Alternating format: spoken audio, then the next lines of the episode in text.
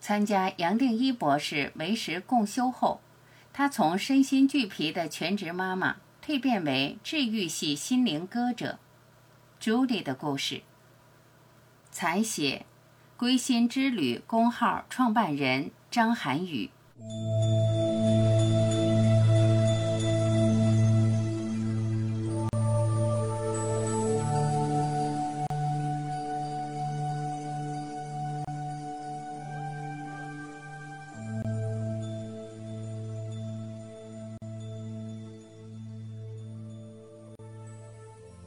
韩语说：“认识朱莉是因为去年八月杨定一博士为时的每日共修。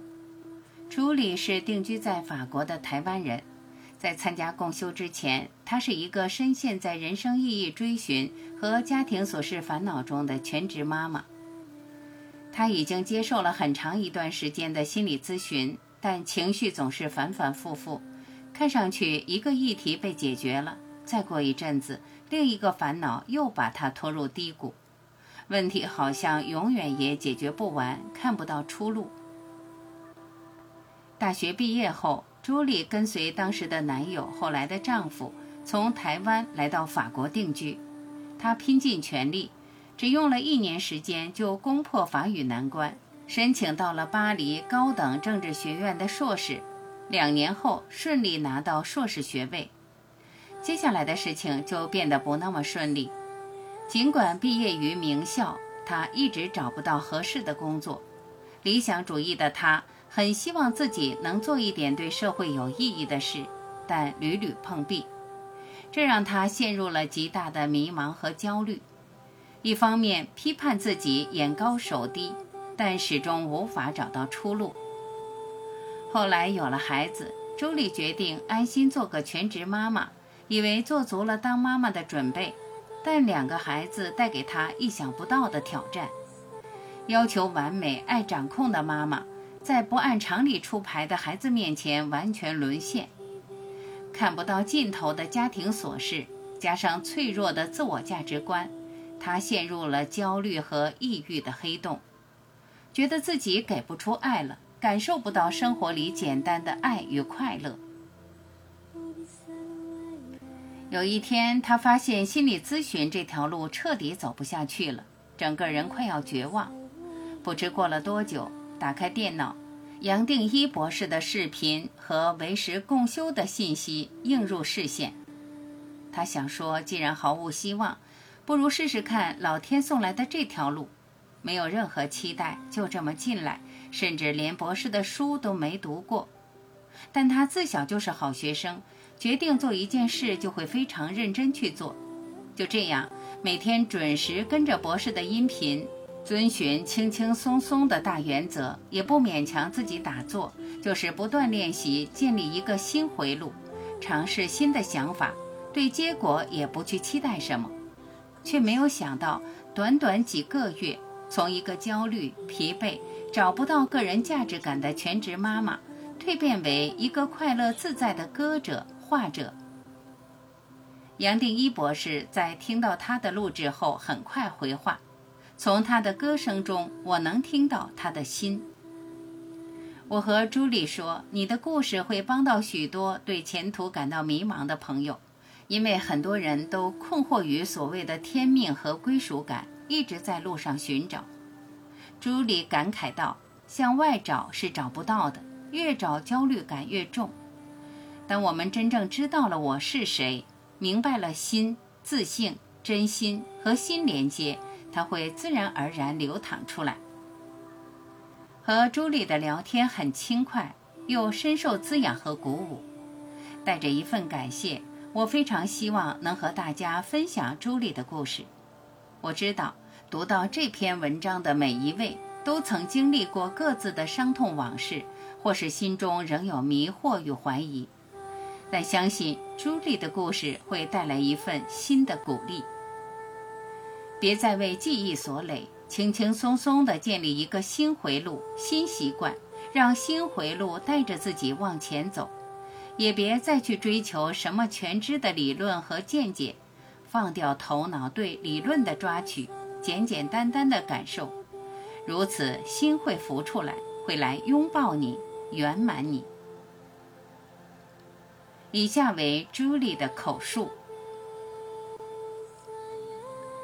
我是在照顾小孩的过程中开始来探索自己，虽然孩子给的挑战很大，但是很感谢孩子，没有他们就没有对生命的探索。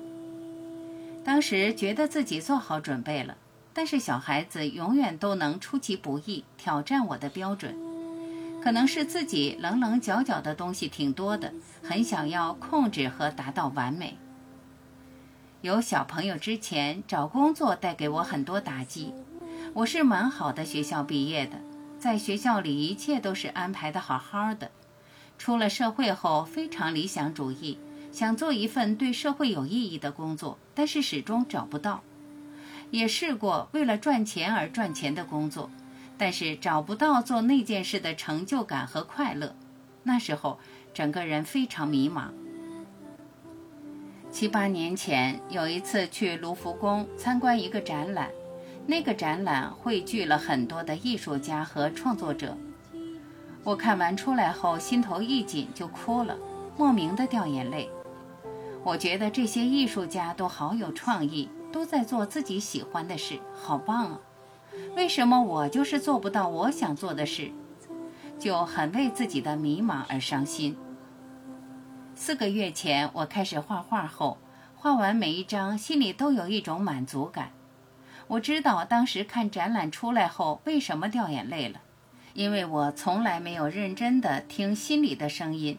我心里的声音是想要让那个创意流淌出来，但我一直做的事都和它无关。今年初我开始画画，因为疫情出不去嘛，正好接触到了一个线上教学。我想，那就画一下试试看。画完第一张，觉得画的还不错，就继续画了下去。完全没有想到我可以画出这些。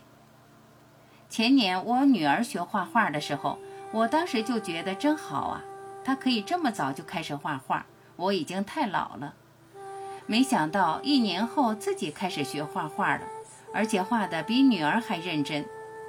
我女儿说。妈妈，你现在是不是只专注于画画？哈，现在就是疯狂的热爱画画。这一切的发生都是自然而然的。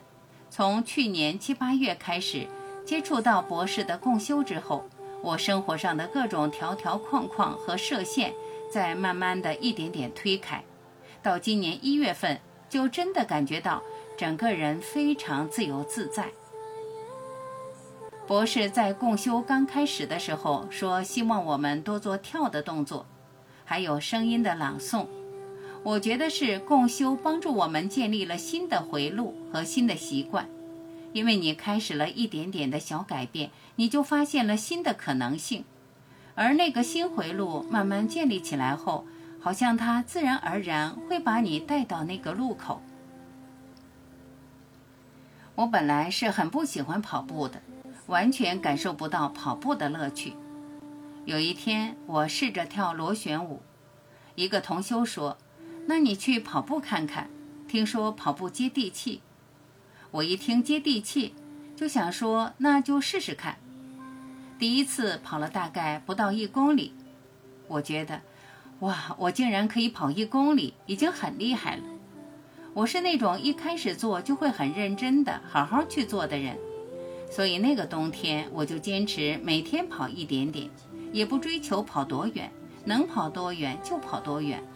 不知不觉，跑步又变成了一个新的习惯。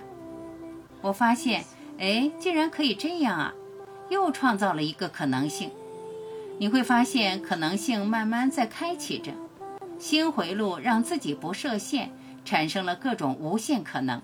而且在每一个当下，你很享受那个过程。并不是做到了什么才享受，而是做的每一刻都是那个在的状态。我选择我在，我选择我可以这样做。所以，我真的非常感谢博士，非常感谢共修。我接触博士的时间没有很长，只是从去年七八月到现在，我真的感受到了跟心连接、跟自己连接的感受。回想起当年很焦虑于要找到自己的位置，要找到一个对社会有意义的工作，但是始终很受挫，找不到。我现在明白，完全不是这个顺序。你越往外找的时候，你的焦虑感越重，因为你往外是找不到的。当我听到博士讲“我是谁”这个概念的时候，当我知道自由的本性是一体、是完美的时候，它真的对我来讲是最重大的大灾问，而且它是把生活中所有的烦恼都消融在这里面了。当真的认识到所谓的真实，佛教里说的自性本性的时候，当你知道了这个真实，你的心就不再动，你就知道所有的平安都是在自己的心里面，而这世界也都是在其中。我们家算是佛教家庭。小时候，我妈叫我背《心经》，我那时候不知道为什么要背，但是它真的会留下来。所以博士让小朋友读经，经典真的会带一生。接触了博士的共修之后，才比较明白《心经》和《金刚经》想要表达的是什么，真的是豁然开朗。参加共修的整个过程对我来说都是蛮轻松的。进入共修后，我就开始看一些博士的书。我发现我的左脑就不太动了，我不太会去想博士说的这句话是什么意思，或者去画重点、记笔记什么的。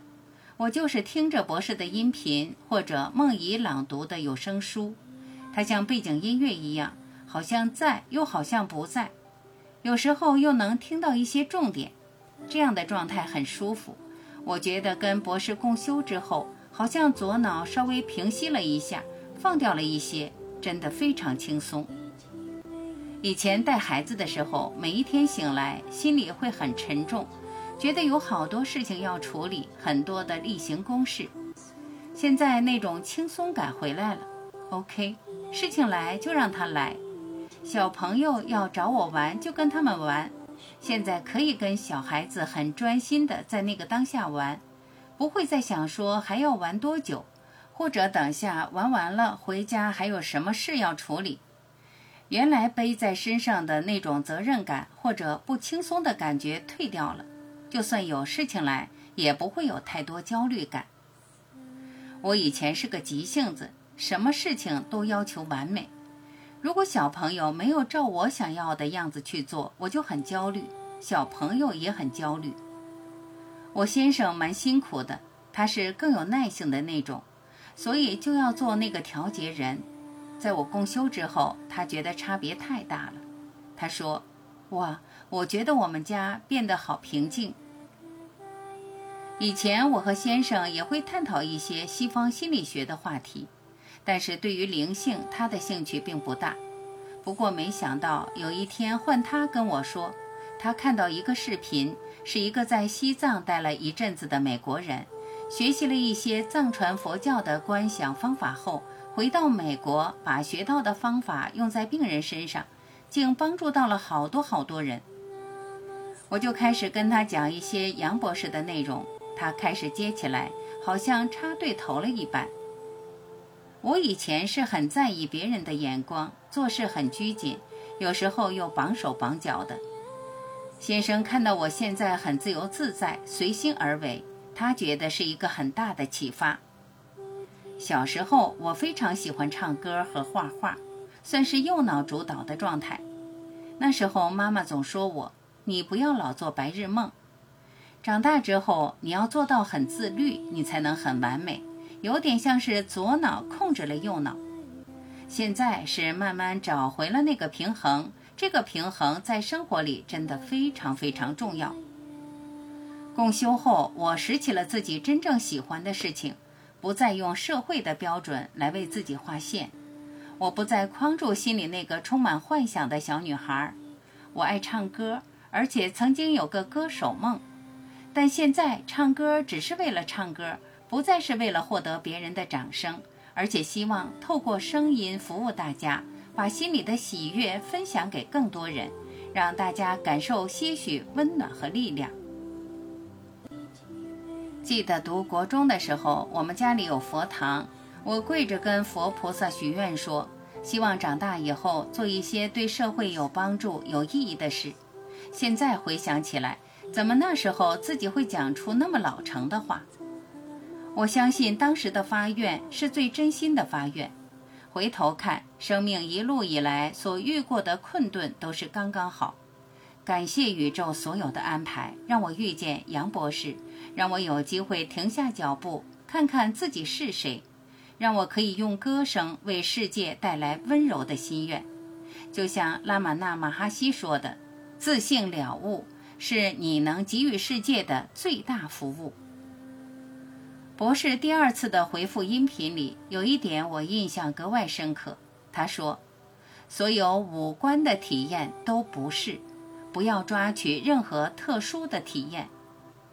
我想，人生就是什么都不要期待，就简单快乐地往下走，这样就好。